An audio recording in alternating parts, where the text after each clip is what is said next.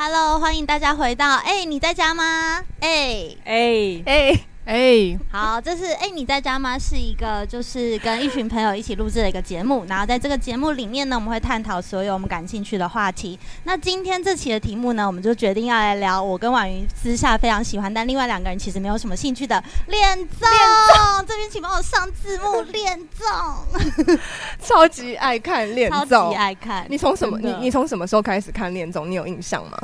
我觉得我应该是这两年很经常的看恋综，嗯，对。然后我觉得我开始看恋综之前，我我我不太我没有清楚意识到我原来是恋综的 TA，我也没有。对。然后我其实每次要跟他讲说我是恋综的 TA，我都有点不好意思，就有点有点羞耻，对不对？有点羞耻。一开始，然后就是想说，然后大家说，哎、欸，你是看恋综的 TA 吗？然后为什么喜欢看恋综？我瞬间都会有点哑口无言。因为我就有点有点难以解释为什么我爱看恋综，嗯，所以有一天晚上我跟马云蛮认真的在讨论我们爱看恋综的原因。嗯嗯，我们 得出的一个结论就是，那是一个非常好，可以呃没有负担的，也不用担心会伤害到任何人的，因为因为你不是在网络上面讲，你是跟朋友们在讲，就是有点对人家品头论足，对，就讲说这个关系应该怎样怎样讲，就是。很安全的距离，你不会伤害到任何的人，但是你又可以很很很放心的去讲。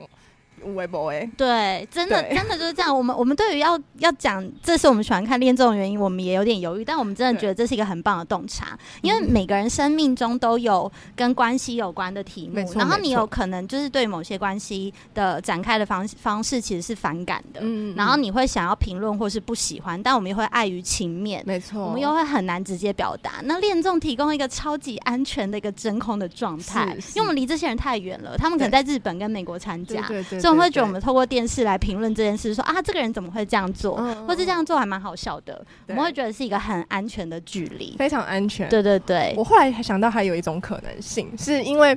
我们算是都在关系，已经在稳定关系里面了，所以你其实很不会去想象说你跟路上任何一个人。哎、欸，我觉得你很敢讲哎、欸，因为我我上次有想说，可能这也是一个，但我小时候想想算了，因为就想说这是不是一种幻想恋爱的一个状态？我就是讲出来了，对，就是你不可能去想象你跟路上任何一个人，或者很难啦，或者是说你朋友的朋友，就是你不会去想象这件事情，这个就是很道德上面就是很不对。所以没有错。你看恋综的时候，你可以跟你的伴侣一起看，然后一起讲说：“哎、欸。”如果在里面的话，你会选择哪一个？没错，而且因为这又是什么？这又是另外一个安全的空间，因为你就当你试出这个邀请，就说：“哎、欸，你可以跟我一起看恋综。”然后我们就是一起呃想说：“哦，这里有五五男五女，你可能会对谁比较有兴趣？”对对对然后好像很客观在讨论这件事情，但其实整个过程中也实践了一点点自己的爱情的幻想，而且没有人受伤在这过程，在这过程没有人受伤，好不好？大家都上一个警语在这边。因为我我其实我看恋综好几，我其实这样回想起来，我觉得好多年了。从嗯，可能一我不知道，其实 Netflix 是几年来到台湾，但是我印象中我的第一个恋综是那个 Terrace House 啊、哦，我也是，嗯嗯嗯，就是日本的那个那个那个叫做什么双层公寓，对。然后那个时候是跟朋友们哎室友们一起看，所以因为它的 setting 就又像是室友。然后又又是呃，就是恋人们，然后就你知道吗？就觉得很很符符合那时候那种青春的悸动的那种那种感觉。没错，你的你的第一出是 Terrace，你你有你有是就是看 Terrace House 啊？对对对对，没错。你有你有你有看过恋综吗？我们右边 call in 进来的朋友，我我最近有爱在山林哦，哦，爱在山林，那是你的第一出吗？认真有追到结束的第一出。你的这个恋综，我大概在第五集的时候就直接去查结局了，因为因为我觉得有一些我不想一直看那个体育一直被 对，体育真的，我觉得自从因为那个 Terrace House 有一度里面出事。那个其中的参赛者，他因为有点承受不住，就播出以后，那个整个社群对他的各种嗯反应，他选择结束自己生命。所有的这种主持人都非常的小心，其实很收敛，因为收敛非常多。刚开始看 Terrace House 的时候，里头有个主持人非常的毒舌，很毒舌，非常毒舌。小山，他他后来娶了苍井优，对对，就是超级毒舌。然后 然后我觉得他那个毒舌，就是说出了观众甚至不敢讲的话，错。对，但是确实在是。事件中，因为木村花的那个事件，嗯、我觉得所有的恋综都开始在他的整个游戏规则上面去做了一些调整，整然后主持人群也都越来越评论上面的时候，我觉得都是很安全的啦。对对对，就我想我想问什么叫观众不敢说的话啊？小三讲的话真的是。我觉得我现在也也有一点没有印象，但是他就会蛮蛮狠的，像比方说，他可能就会讲说，嗯、这个人这种行动就是在呃这种行动真的很不 OK 啊，或是会会去做一些 judgment，就会做一些评断。嗯，嗯那可能本来观众心里面也有一点这样的想法，可是当一个主持人讲出来的时候，大家就会觉得啊，我的想法被认同了，然后我可以这样想，或者我可以这样去发表这个言论在网络上之类的，然后。嗯、呃，我觉得日本那个社会应该又更那个、那个、那个集体压力又更大，所以确实有可能会造成很大的就是网络的暴力啊，或者是精神上面的霸凌这样。嗯，对，而且其实就是也有一些人在讲说，恋综多数是有一点点脚本的。嗯嗯，就他不是说跟你讲说你要怎么做，或是你要干嘛，而是他会这时候会说，请你就是有一个情境进来，嗯嗯，或者说请你。呃，连续两天，也许不要跟某个人讲话或什么之类的，嗯、会有一些这样的设定。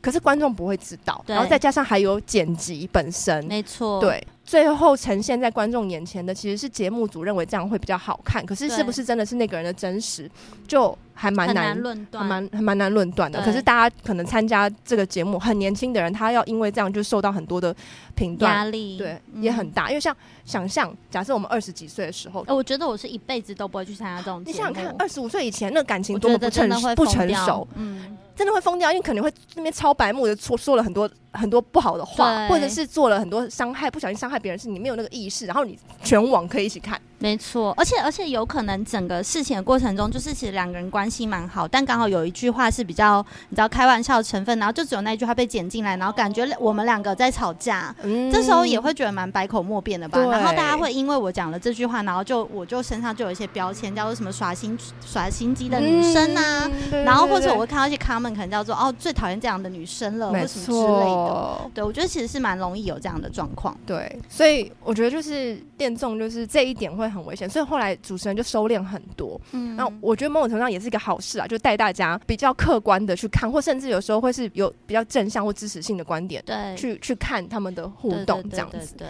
对。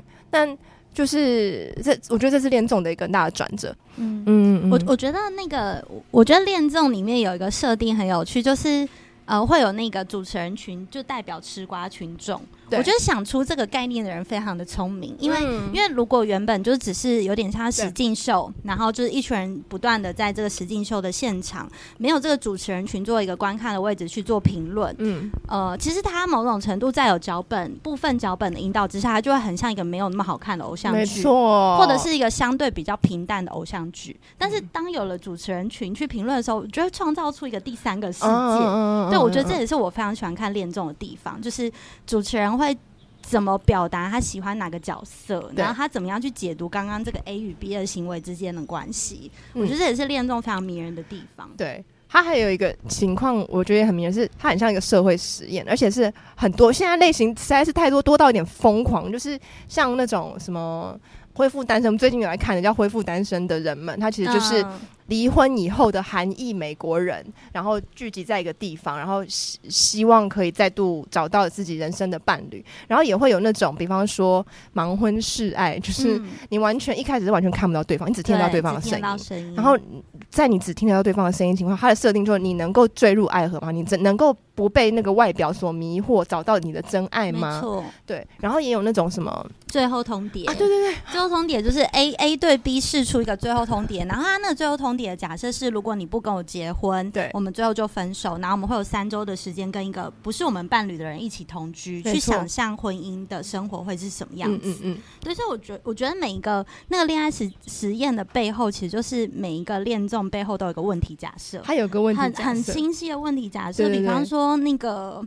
我们都很爱看的那个，呃，那个女郎，别被女郎，别被女郎所欺骗，欺骗。最新的，别被狼女所欺骗，最新 Netflix 上面的，嗯、原本一直都是日本的节目，然后这两季被 Netflix 购买，嗯、所以才在 Netflix 上上面上架。它这个假设是说，如果你发现你爱的人其实，呃，他是。欺骗的，或是你们中间虽然相爱是事实，但你们中间有部分部分的互动是谎言，他没有告诉你所有的实话，嗯，会不会影响你对这个人的感受？对对对，这、就是一个很一个假设性的题目，然后透过整个恋综的过程来回应，然后所以每个人会有他很不一样的回应的方式。嗯、没错没错，对对对，然后或是那个恢复单身的人们的假设，就是说我我觉得恢复单身人们好看的原因就是他会随着，因为嗯、呃、结婚之后会有很多。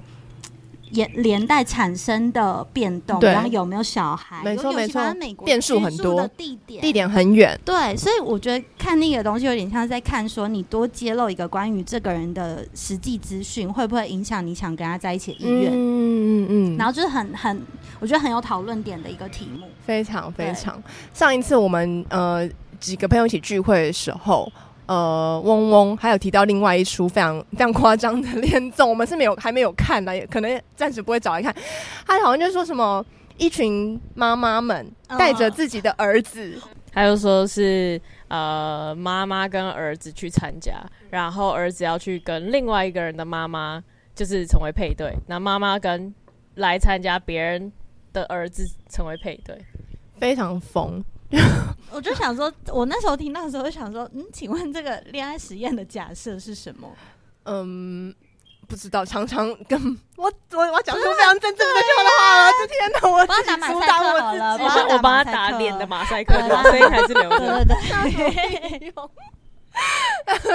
常常看那个滋味，就是对对对，没有不正确啦。对对对对对，假设就是这样。对对对，就是常常看当。既是婆婆也是媳妇的那种感觉，对，嗯，好，就我就是非常的腼腆的讲到这，没错。好，我想问那个 Audrey，就是在这么多恋综里面，你有没有你觉得你印象最深的一个角色？我想一下，刚看完也可以，哦刚看完这一出，我我觉得我觉得我还蛮喜欢看的，可能不是某个特定角色，而是说这个人他在进入这恋综的第一集。如果他跟他的最后一集中间过程中，他有很明显的成长或变化。哦，你喜欢看成长？我还蛮喜欢看成长的。对对对，比方说一个一个小男孩，可能刚开始很被动，嗯、然后不太知道怎么样跟他喜欢的人互动，然后最后他变成很积极。就讲的是那个狼女的知识，没错，我就会在心里就是非常替他就是喝彩，我就想说做的很好，哦、姐姐很为你感到骄傲哦，很棒这样子。然后第二种，嗯、第一种蛮正面，第二种我很喜欢看就是。嗯我喜欢看就是在整个恋恋综里面不断出糗的人，例如说，例如说什么呢？单身级地狱里面有个医生，啊、哦天哪天哪，不断不断。因为他刚开始出来，如果大家有看，就是《单身级地狱》最新，嗯、不是已经不新了，但就是对对对，反正 latest 的那一集、嗯、里头有个医生，因为他刚出来，因为所有恋综几乎很常都是跟一群朋友一起看，对对对，因为每次第一集我们大家就会评论说啊，我们想投票都给谁，我们也会假装自己参赛者，就是要去投那个信箱，我们会写信给谁，对。然后就很多人有选医生，因为、啊、就觉得说啊，他看起来蛮蛮 decent 的，就是感觉整人干干净净，然后散发出一个蛮蛮蛮明明确的自信心，对，这样子，然后就。在某一集，他跟一个他喜欢的女生出去天堂岛约会的时候，就可以感觉出来他那个自信背后的强大的自卑。哎，对。然后他就是不断问那个女生说：“你有没有因为是跟我来这个岛，你觉得很棒？”然后女生都不想回答他的问题，他就一直追问。然后我就，我就，我就是很还还蛮恶劣，我就是在电视机背后就是一直不断的笑，因为我就觉得说真的完全 totally wrong direction。对，我也很喜欢看这种，对，我觉得他是一个。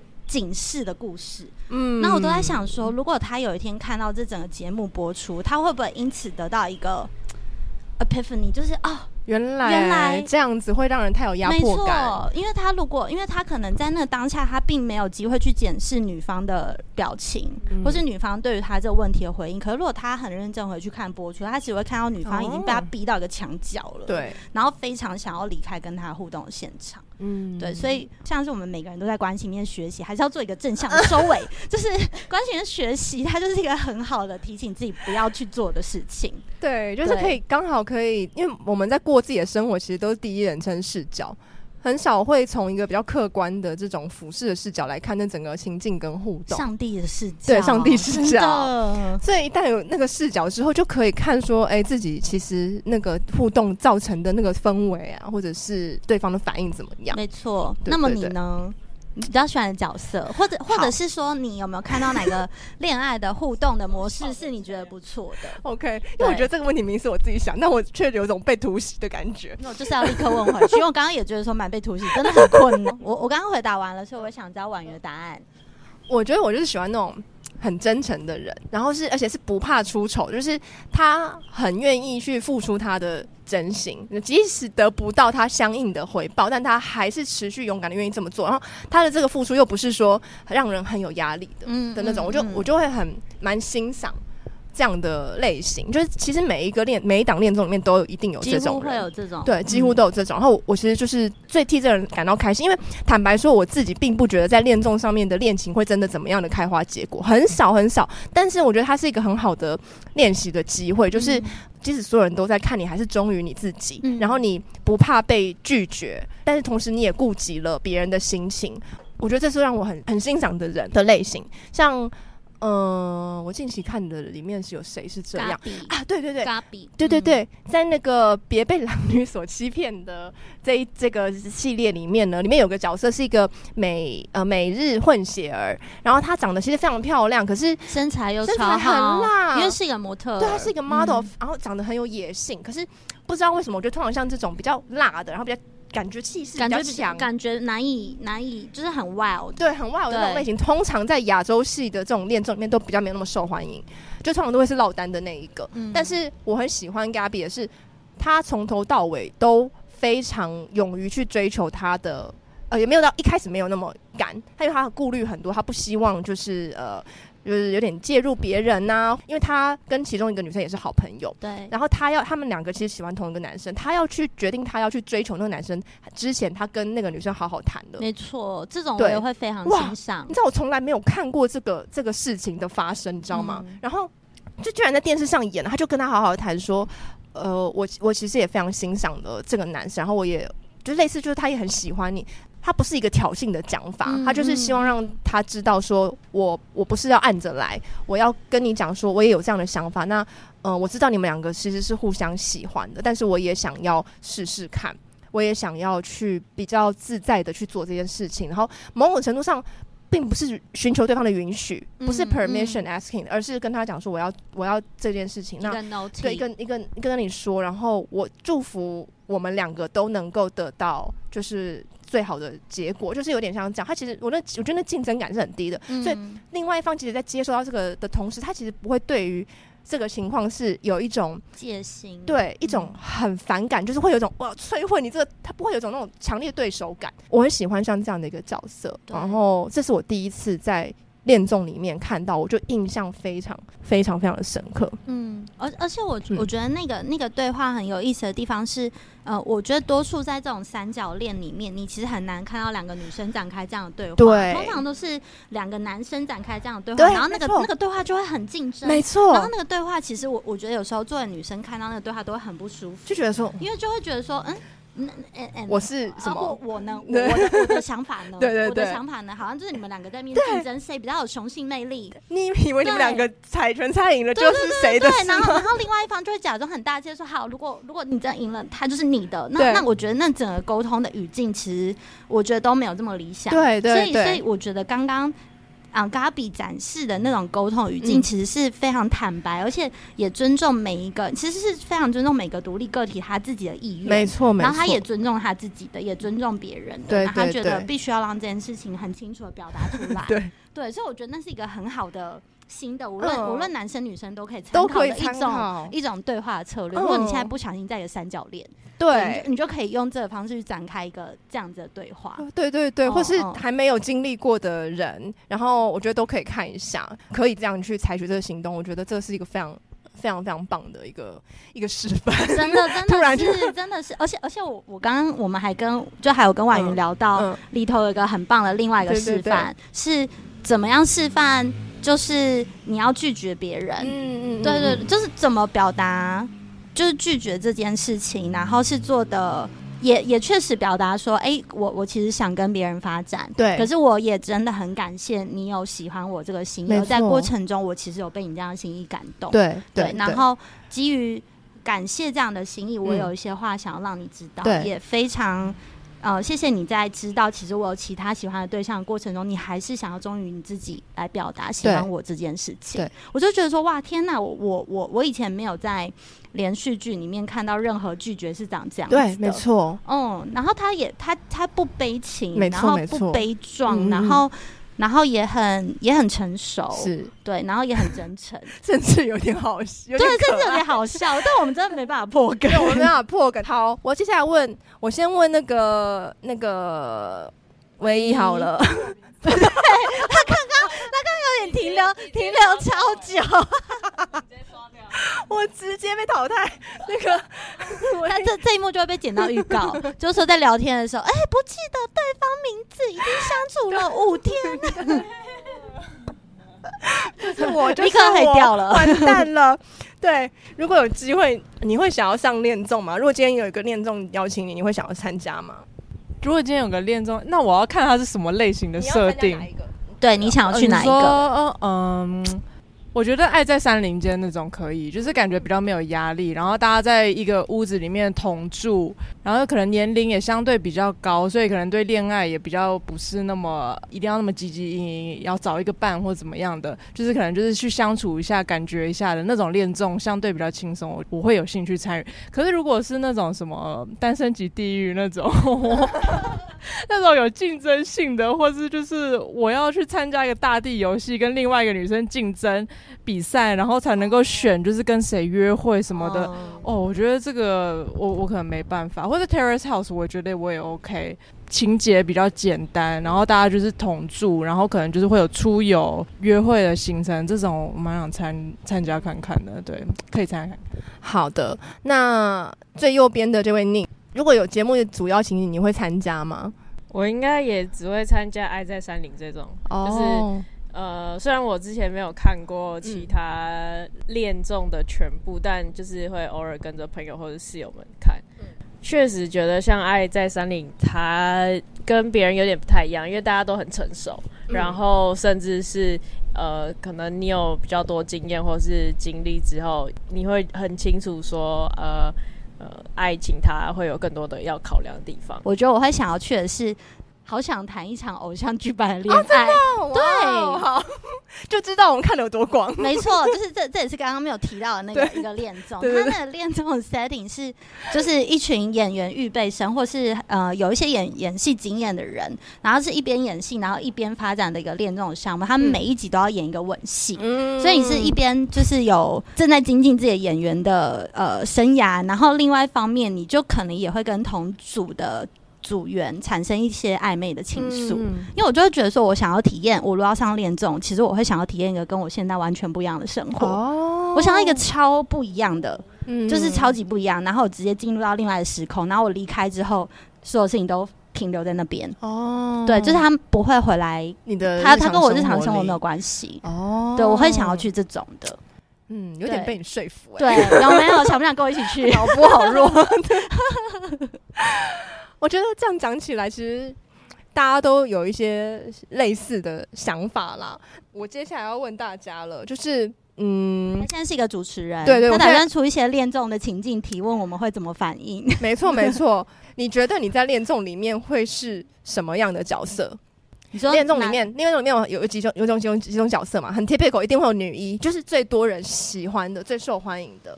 然后也有女二，女二通常比较稳定，她有两三个人喜欢，可她也。他跟另外一个对象会互相喜欢，他们最后会是一个 happy ending。嗯，然后再来就是女三，可能就有点摇摆，有可能有 happy ending，有可能没有。女四就是呃苦苦追求，但没有，也不能说苦苦啦，反正就是有追求喜欢的对象，但是没有人喜欢他，哦、就没有人的 love interest 他。不是说没有人喜欢他，而是就是他在里面没有，刚好在这个破里面，对，刚好在这个破里面没有。嗯、你觉得自己会什么角色？好像觉得来觉得自己说自己是什么角色，好像蛮好笑。现场有人会说自己女一或女四吗？哎、欸，来来，其实不谁要先说，不然我就点名了。我不知道大家记不记得《Terrace House》里面有一集，应该是在呃，不知道，反正就有一个是滑雪教练，哦，我知道对清景泽，对清景泽那一集，嗯。就他就是去参加节目，然后他就是没有跟任何人有任何的暧昧或是情愫，然后结果最后在节目中，他就说他跟一个他认识外面认识很久的女生交往的那个，哦。我觉得我大概就是会是那种情境或者那种 setting，或者我想象过另外一个 Terrace House 是在夏威夷，不是有一个胖胖的男生会弹乌克丽丽丽的那个吗？丽，对他可能就喜欢那个这个 Lauren 嘛，对对对可是他们也出去约会，可是 anyway 他就被 Lauren 拒绝了，感觉在情感上比较木讷，我觉得感觉就是会比较是那种类型的人，我自己感觉啊，我我觉得，我觉得如果在嗯。恋综里面，因为恋就 我这样讲很怪，就在恋综里面，就是会有一些会照顾大家的姐姐、大姐对对对姐对。我觉得唯一也有可能会是那个角色，就比方说开车出去的时候，唯一就是会是开车我现在那个真的觉得我。自己可能很像那个清景泽的那个男那个男生，因为他不是就是会帮大家煮一些鸡肉锅吗什么的，对对但他就是完全没有要参与在恋爱里面。错，没错。然后别人谈恋爱也都跟他就是没有什么关系，对对对，他也没有听别人的倾诉。他好像也没有在里面表达说他对谁很有兴趣或是很有感觉，也没有人对他表达有兴趣有感觉。但可是他也不是说就完全没有存在，他也不会他就是也会就是对嗯帮大家张罗一些事情等等的。嗯他就是就是在那边的一个角色，对，然后会照顾大家，但也不会过度介入。对，对对对，不一定照顾大家，但是他就是在那边。没有，我觉得这真的蛮像你的，非常非常的像，非常非常适合。那我右边的这两位呢？我我绝对不是女一或女四，但我应该是还蛮有趣的人，什么意思？请你自己阐述一下。那有趣，就是嗯会，会，比如说光是会开车，或是会做菜，或是会我也会开车。会带大家运动，应该就是里面的成员都会想跟你玩的人。哦对，然后也是里面的黄金猎犬，里面的宠物，宠物吗？里面的那个木边牧，哦，可能就是大家会想要一起玩的人，然后有心事也会跟我说。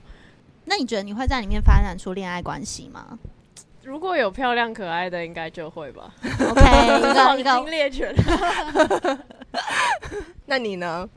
我我觉得我我觉得我应该会，我我有点不太确定我是什么角色，但嗯我觉得我会发生几种情境。，好，请说。我觉得一，我觉得我极有可能会跟其他人吵架。嗯，对 为什么？就是我我觉得我有可能会跟其他女生可能 favor 同同一位对象。然后，如果遇到这样的状况，我觉得我的个性我会直接找对方问。嗯对对对，我比较不会，我觉得我比较不是，就是我要观察他们这样，因为我觉得这样真的太累了，对对对嗯所以我可能会直接想要跟那个女生聊。嗯对，然后我会希望她也可以很真诚的跟你、呃跟我分享。对，所以我就觉得，如果我们在展开这样的对话的时候，他没有真的很真诚，或者是我之后觉得，哎、欸，发现谁很 sneaky 怎么样，我有可能会想要再跟对方再聊一次。嗯然后我刚刚就想到，我这样的个性有可能就是会被剪成很火爆的一个有可能预告。嗯，对对对，所以我这也是我担心跟觉得没有办法去练这种原因。对，因为有可能你遇上的人是没有办法这样跟你沟通的。对对对对对，因为我觉得确实也不见得所有人都很习惯这样子的沟通。对，对他可能被你吓到，他，然后我可能会太过强势。然后就哭了。他哭了，然后预告就放他哭的对画面，然后我就在旁边感觉很凶，然后我就觉得我整个就完蛋了，你这就完蛋了，我立刻我立刻完蛋。对，然后我我觉得，如果我我觉得我如果进到一个团体，那个团体本身就会很就很热闹，嗯我就会比较安静。哦但我如果进入到那个团体本身比较安静，我觉我觉得我就可以很热闹。嗯，对，所以我会觉得说我我我应该是可以去补充这个团队里面现在没有的东西的那样的角色，哦，然后我也会喜欢做这件事。哦，对嗯，你是一个非常好的节目主持人，对对，就是会想说，哎、要不要来聊制天？制作组的的装 脚，其实制作组会非常的爱你，这样可能，有可能。那你们最怕遇到什么情境？最怕遇到什么情境？哎、你自己没回答哎、哦对啊，对啊，要逼他回答。想被偷？哎、我我我觉得哦，你要不要说？我觉得我是女一。没有啊，我跟你讲，我要讲相反的东西。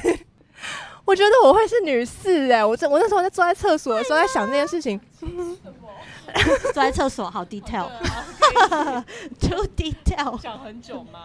没有，我就我因为我就认真的想了这件事情，就是说我我觉得我应该会是女四，如果我是上异性恋的节目的话，原因是因为我非常的内向。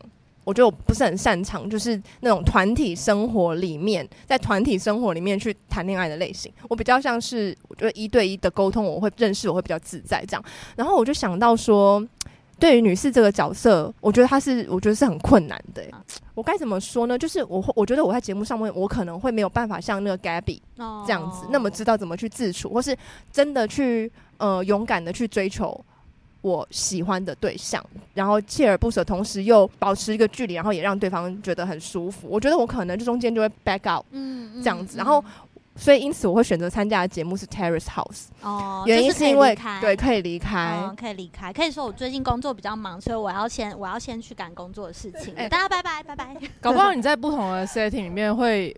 受欢迎的程度会不一样，比如说在 Terrace House 里面，可能有一个 love interest，然后会有一些互动，但不一定会配对成功。但你搞不好在盲婚试爱里面很强哎、欸，欸、对啊，说不定哎、欸，会不会在盲婚试爱里面差变超强？因为你还蛮会讲故事的，啊、对不对？真的，说大家不要看到我的脸，就就突然觉得看蛮怪怪的。然后一开始就是你又不用见到人的面，所以你就是可以在那个房间里面那个空间很安心的做自己，然后你又可以聊很多东西。嗯、搞不好你在那个 setting 就会很厉害，而且。应该是，我觉得应该是说在那边变女一。对，应该是说，因为盲婚试爱不是一个讲求热闹的节目，因为因为多数的恋综，我觉得确实都可能对于外向者比较友善，因为其实你就是要很快速的跟一个人变熟啊，然后就是一群不认识的人，居然要那么快速的住在一起，还要那么紧密的一起生活，对于外向者的人来讲，我我确实猜想会比较容易，但是。